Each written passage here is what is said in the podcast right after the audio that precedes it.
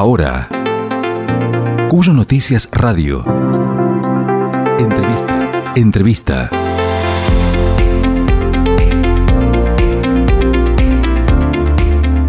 Hola, ¿qué tal? ¿Cómo les va? Bienvenidos. Estamos con Enrique Fraga, que es eh, especialista en comunicación digital, es profesor universitario en la UBA y en UADE, y también es colega, es periodista, pero también se dedica, entre sus múltiples actividades, es editor del newsletter OKBot Bot, y eh, que dedicado al chat y a la inteligencia artificial. ¿Qué tal, Enrique? ¿Cómo andamos?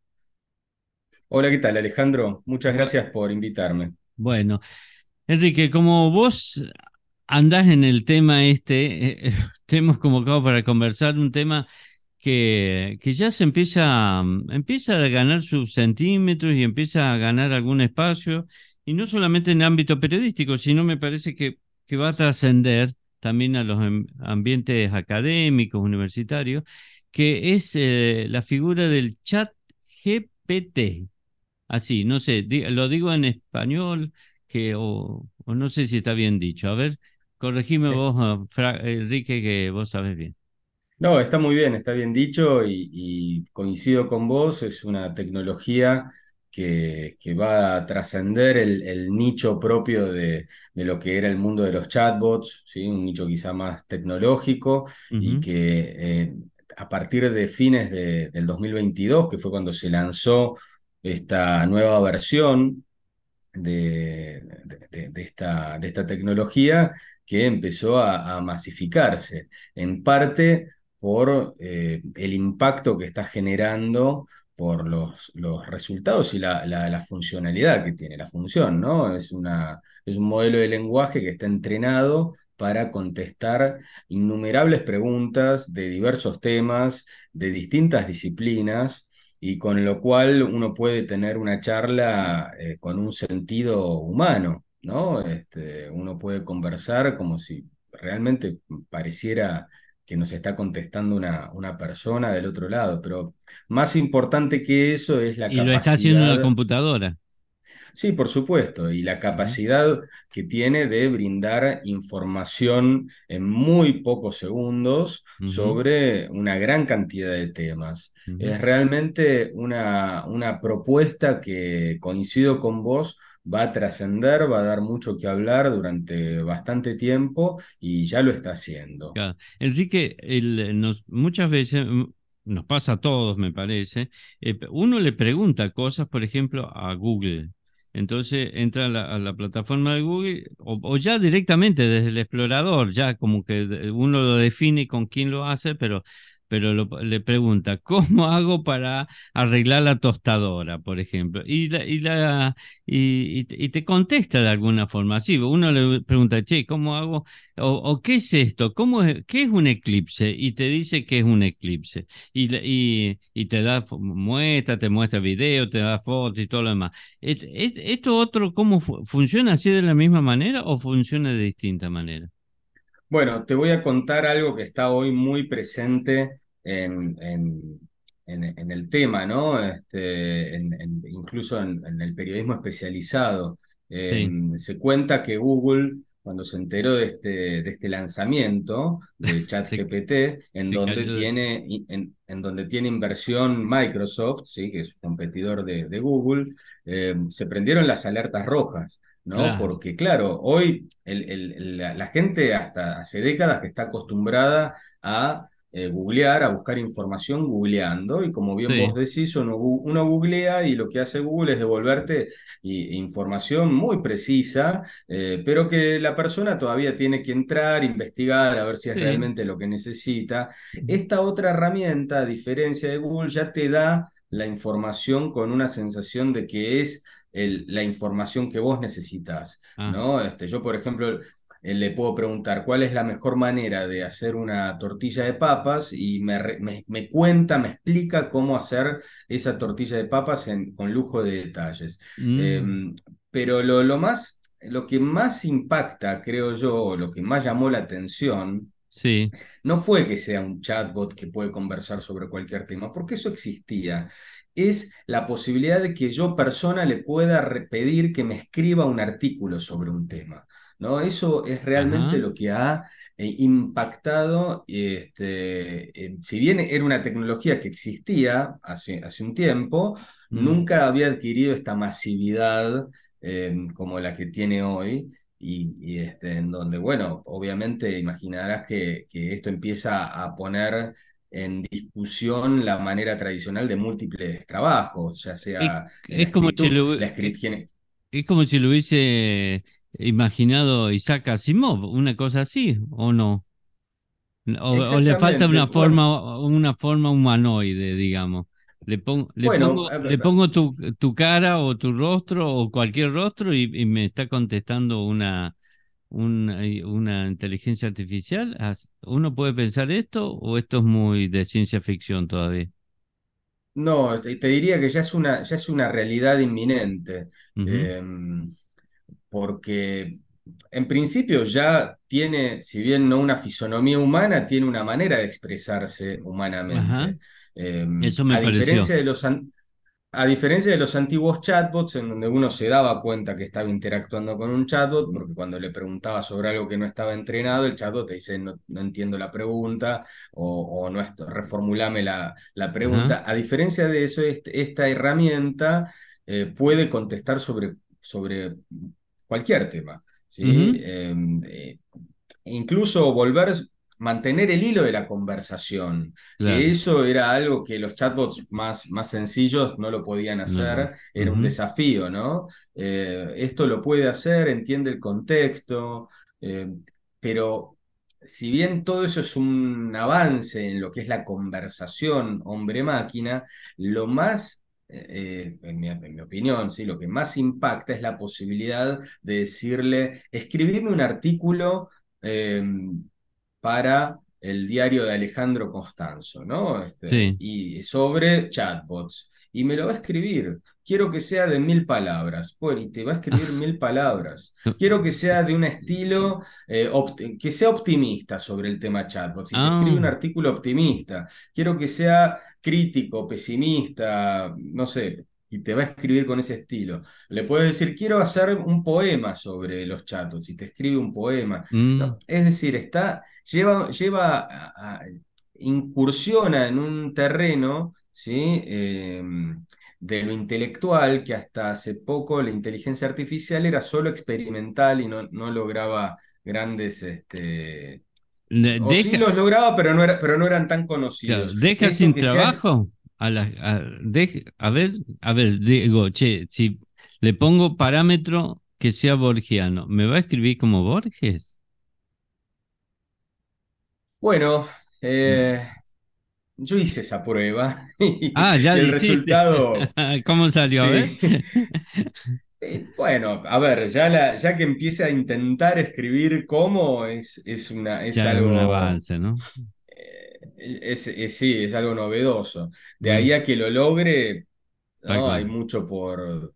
Este, pero sí, puede imitar algunos. Eh, está lleno de sorpresas.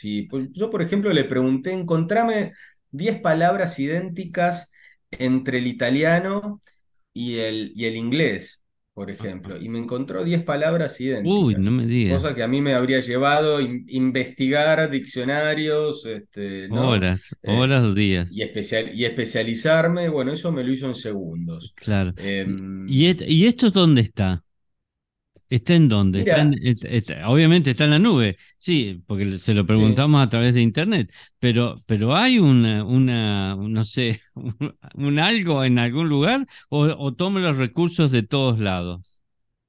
No, mira, esto es así. ChatGPT es una tecnología, en realidad la tecnología es la tecnología GPT, ¿sí? que es un modelo de lenguaje del cual hay varias versiones. Esta con la que estamos experimentando es la número 3 y la desarrolló eh, la, empresa OpenAI, que su nombre lo indica, su traducción sería como inteligencia artificial abierta, es una compañía que supuestamente es sin fines de lucro, en donde han intervenido distintos empresarios, han hecho aportes, han, hecho hojas de ruta, eh, entre ellos Elon Musk y también Microsoft. Microsoft ahora está muy eh, involucrada con, con, esta compañía.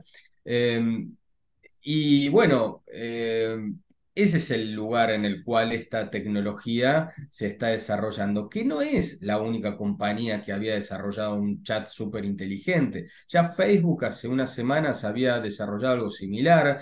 Google tiene uno, Lambda, que también hace poco había tenido una... Eh, había trascendido en, en las crónicas periodísticas porque un empleado de Google había dicho que era una inteligencia artificial que había tomado conciencia de sí, algo después se desmintió. Eh, es decir, hay muchos avances, pero ninguno había alcanzado esta difusión masiva, ¿sí? al punto que, bueno, que estemos hablando periodísticamente sobre, sobre el tema. ¿no? Este, y creo yo que en parte es por esta facilidad con la que uno puede acceder. Antes uno tenía que saber un poco de programación para poder acceder a esta tecnología. era, era, un, era un nicho de el, campo tecnológico, el campo del, de, los programadores. Esto hoy está abierto, por lo menos esta versión que es gratuita, a cualquier persona. Mm. Em, que, y, solamente tiene que conversar con la máquina. ¿no? Este, hacerle preguntas. ¿Está más em, orientado más al tema texto, por lo que me estás diciendo? No, no, no. No, tampoco. también yo le puedo pedir Sí. Yo, yo, soy un programador aficionado, ¿no? Este, no, no, no, no me considero profesional. Tengo conocimientos y me interesa mucho la programación eh, para llevarla al terreno de la comunicación y del periodismo y, de la docencia también. Eh, pero, y he hecho un montón de cursos. Ahora, eh, yo le pido a la herramienta, por favor, diseñame ¿sí?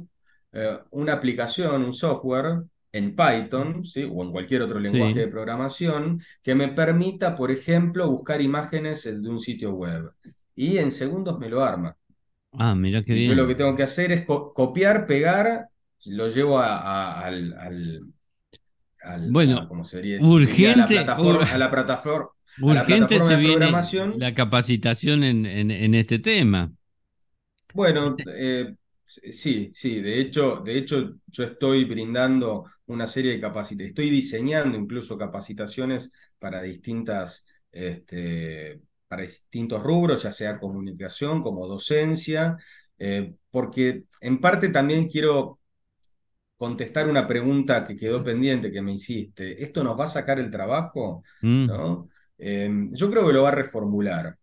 ¿Sí? Em, Google no nos sacó el trabajo, o tal vez le sacó el, tal vez terminó con ciertas tareas que eran rudimentarias, em, pero potenció enormemente, por ejemplo, la capacidad de investigación. Google, ¿no? La, Google como herramienta nos permitió encontrar sitios web mucho más fáciles y bueno, ni que hablar lo que es la publicidad digital, etc. Em, pero yo creo que esta herramienta llega como algo que va a servir y va a potenciar muchas tareas, va a agilizar, ¿sí? Mm. le va a dar mayor rapidez a mm, producciones intelectuales, producciones de, escritura, tal vez este, algunas burocráticas. E, en ese sentido va a ser, va a ser muy importante. De hecho, ya hoy se está aplicando em, en servicios de atención al cliente, en donde la herramienta no sustituye al operador, pero sí le sugiere posibles respuestas ante consultas de los clientes. Sí, sí, lo vemos cotidianamente. El, operador, ¿eh? el, operador selecciona cuál es la, mejor respuesta eh, que, para, para, brindar a, esa consulta. Em, es muy probable que estas herramientas después aprendan a contestar automáticamente, ¿sí? Em, con poco margen de error, pero también es difícil ver si una compañía, una empresa arriesga a dejar simplemente a la, inteligencia artificial sin ningún monitoreo o sin ninguna edición o entrenamiento de, las personas. Entonces, yo creo que esto va a reconfigurar la manera en la que muchos trabajos se realizan. Eh, una nota periodística, por ejemplo, yo pierdo el miedo al ojo en blanco a través de esta herramienta.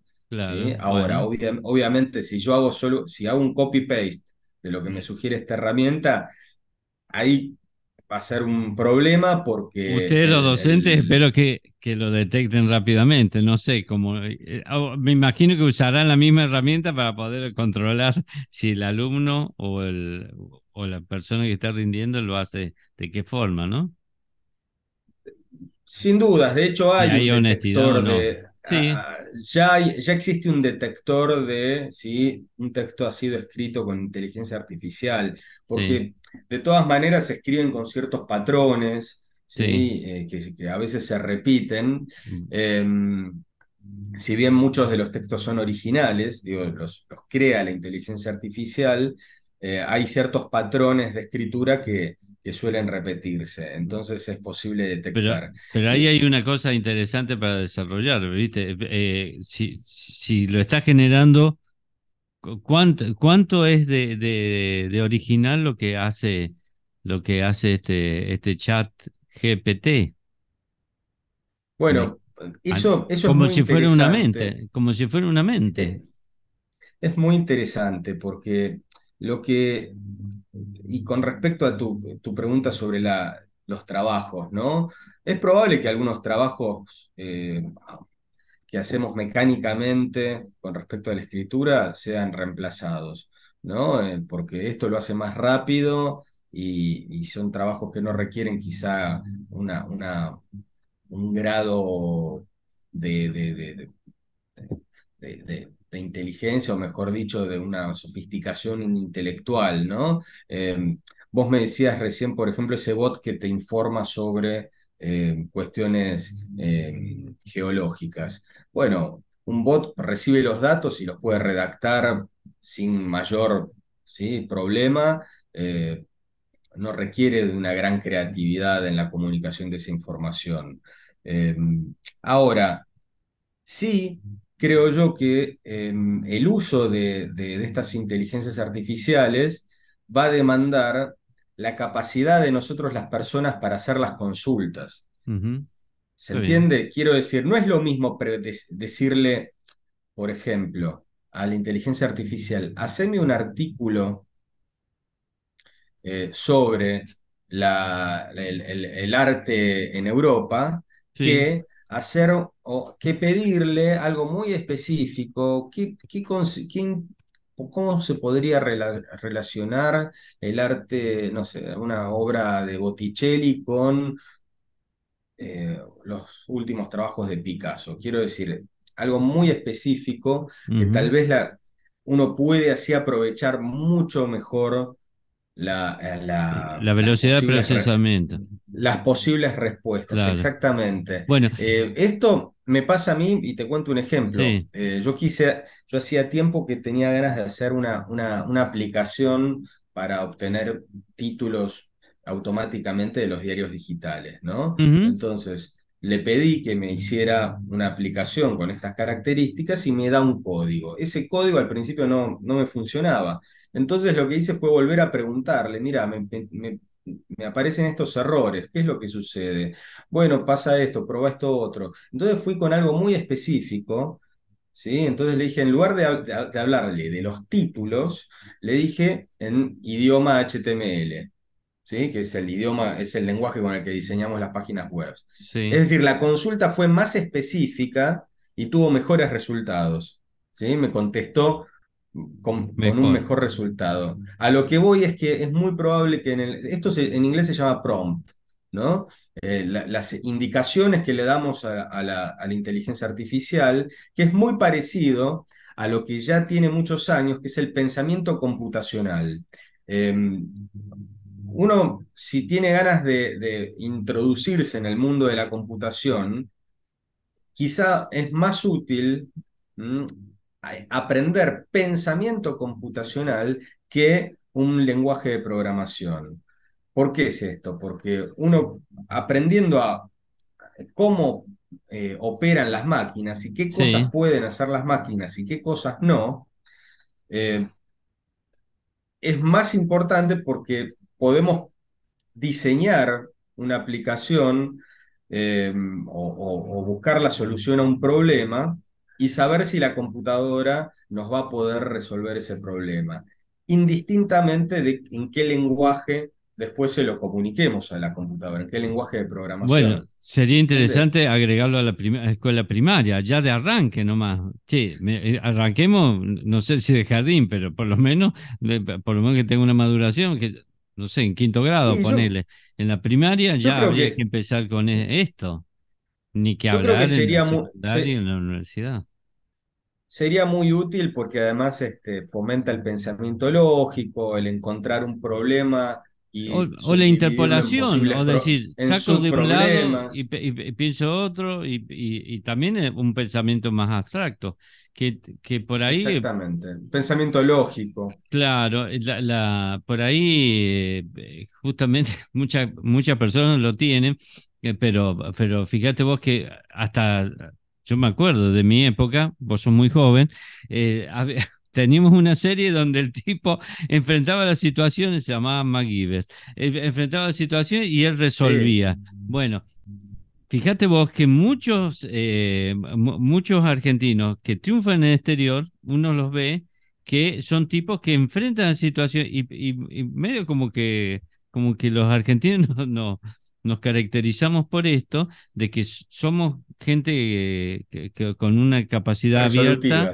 Claro, y que resuelve los problemas, no, no se achica, no, no está encajonado. No sé si nos pinta bien o no, porque después viene la atamos con alambre, ¿no? Eh, pero, pero, pero fíjate vos que como, como si a lo mejor eh, pensando como en voz alta, ¿no? Este, este, este chat de, de inteligencia artificial no, no vendría también a a, llenar ese hueco en una forma más, más, lógica, más universal, no sé, ¿no? Bueno, mira Alejandro, como... Como, como que es una puerta esto. ¿eh? En la historia de los medios de comunicación, todos conocemos a Humberto Eco, ¿no? Y, recordás que él dijo esa, tiene ese famoso libro de, eh, llamado Apocalípticos e Integrados, y que tenía que ver con, bueno, cómo él lo escribe en la década del 60, entonces él dice, bueno, ¿cómo, eh, ¿qué hacemos con los medios de masas? ¿no? Los, los integramos eh, como formas de transmisión de la cultura, de la educación, etcétera, o pensamos que son herramientas que vienen a, doblegarnos y a, ¿no? y a manipularnos. Entonces, e, esa, esa, esa idea de los apocalípticos integrados, yo creo que se reaviva cada vez que hay eh, una nueva tecnología o una nueva herramienta que muchos van a pensar que esto es, eh, es eh, lo, peor que le puede pasar a la educación porque los alumnos se van a, copiar. van a, se van a copiar, le van a pedir la herramienta que les haga los trabajos y demás. Este, pero también hay que pensar que esta es una herramienta que puede ser un gran aliado para ayudarnos a pensar. Absolutamente. Este, uno, uno tiene una hipótesis, una conjetura y, no está seguro de si es válida lógicamente y le puede preguntar a la herramienta, ¿consideras que esto es válido lógicamente? ¿Cómo lo, y, puede ayudar, ¿no? Entonces, Por supuesto, este, yo creo que es un, aliado que hay que sumarlo a las clases en todas las instancias y, este, es cierto también es que las preguntas que nosotros le podemos hacer lo hacemos con un background, ¿sí? con un con, un conocimiento previo. Con un bagaje y un conocimiento previo que las nuevas generaciones, por supuesto, no las tienen. Eh, pero yo creo que, digo, lo mismo nos pasó con Google, ¿no? Este, yo a veces pienso, ojalá hubiese tenido YouTube durante, cuando hice la carrera universitaria. Ah, claro. Eh, llegó, llegó hacia el final, pero hoy si no te satisface la explicación del profesor, tenés 10 millones de explicaciones que, que te ayuden a complementar, a terminar de entender, a investigar. que, este, ni, siquiera, ni siquiera le tenés que escribir, le tenés que preguntar eh, verbalmente, imagínate. Exactamente. Tal vez habría que tener un mínimo cuidado a, como todo lo que circula en Internet, ¿no? Este, a, no depositar una fe ciega, sino de mirarlo con, con un ojo analítico. crítico, ¿sí? Y decir, bueno, a ver, esta respuesta que me está dando. Em, es, es, es, buena, tiene sentido, y, y, si tiene sentido, ¿en qué se basa ese sentido? ¿No? Porque, bueno, uno puede hacerle preguntas de historia a esta herramienta y las respuestas no siempre son lo que uno podría este, esperar o lo que uno considera.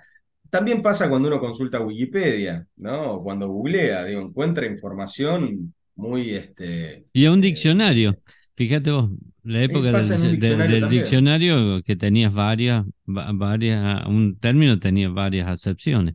Bueno, Enrique Fraga, un placer hablar con vos. La verdad que es una puerta esta impresionante obviamente ahora que ya te conocemos, vamos a volver a, pedirte otra, otra, otra charla porque eh, nos podés contar un poquito alguna próxima vez qué es el newsletter OK Bot.